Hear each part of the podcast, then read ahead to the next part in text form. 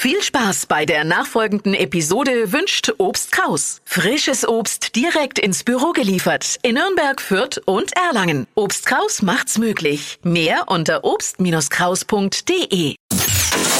Hypes, Hits und Hashtags. Flo Kerschner Show Trend Update.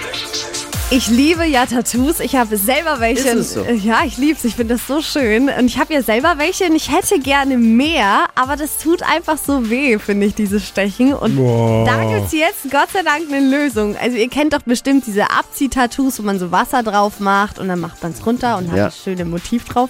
Gab es meistens bei Kaugummi oder so mit drin.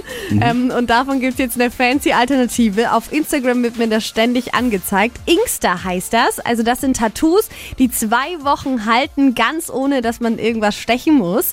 Und ähm, geht ganz easy. Man bestellt das Motiv online, was man haben will. Gibt auch so super schöne Schriften oder Zeichen. Also alles, Gibt's da auch was ein Arschgeweih? Ich würde gerne dem Dippi ein Arschgeweih bestellen. Gibt's bestimmt auch. Für zwei Wochen.